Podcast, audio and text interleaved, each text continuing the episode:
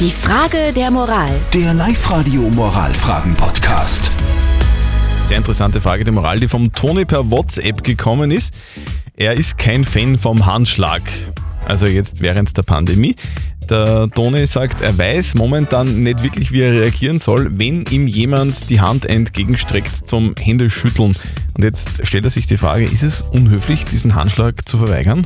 Ihr habt uns eure Meinung als WhatsApp reingeschrieben und da schreibt der Sebastian, Politiker schütteln sich alle wieder die Hände, jetzt wo man es überall wieder sieht im Fernsehen, kommt es schon unhöflich rüber, finde ich, wenn man die Hand wegzieht. Und die Sibylle schreibt, das ist das einzig Gute an der Pandemie, dass dieses Händeschütteln ein Ende gefunden hat.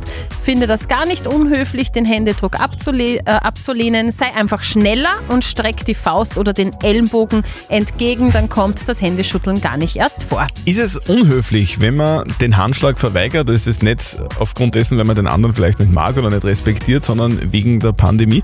Was sagt denn unser Moralexperte Lukas Kehlin von der katholischen Privatuni in Linz zu diesem Thema?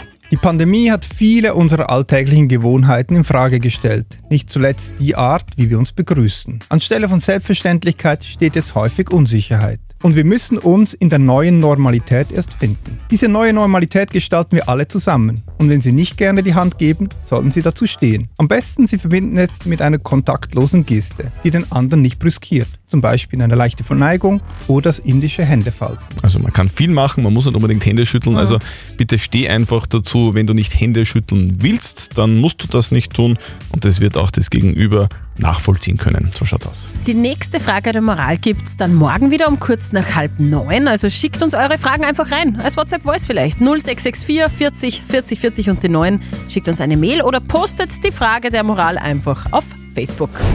Die Frage der Moral. Der Live-Radio Moralfragen-Podcast.